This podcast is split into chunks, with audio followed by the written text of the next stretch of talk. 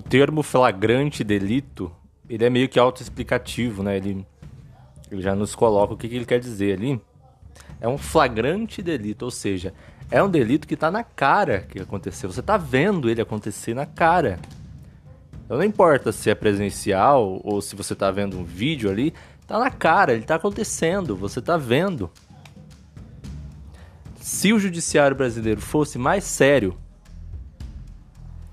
e ele não é, vamos deixar claro isso, essa prisão que aconteceu não representa absolutamente nada. Eu digo a prisão do deputado Daniel Silveira, absolutamente nada. Por quê? Se o judiciário brasileiro fosse realmente sério, Bolsonaro estaria preso no dia da votação do impeachment. Bolsonaro estaria preso. Ou mesmo Bolsonaro não tendo sido preso, Abraham Weintraub estaria preso no dia da reunião ministerial. Um de todos aqueles presentes na reunião ministerial teria dado voz de prisão a ele como cidadão, voz de prisão, de prisão em flagrante por violação da Lei de Segurança Nacional. Por violação, por querer colocar o órgão máximo do judiciário na cadeia.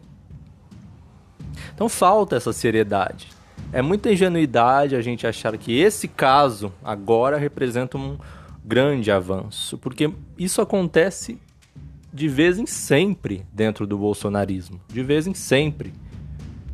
Quando o Eduardo Bolsonaro fala de um soldado e um cabo para entrar no STF e derrubar os ministros, ele já deveria ter sido preso na hora. Ele deu uma aula ao vivo falando disso. Então, a gente precisa normalizar essa nossa intolerância à intolerância. Se ela não for normalizada, se ela for de pequenos e cinematográficos casos, a gente não avançou.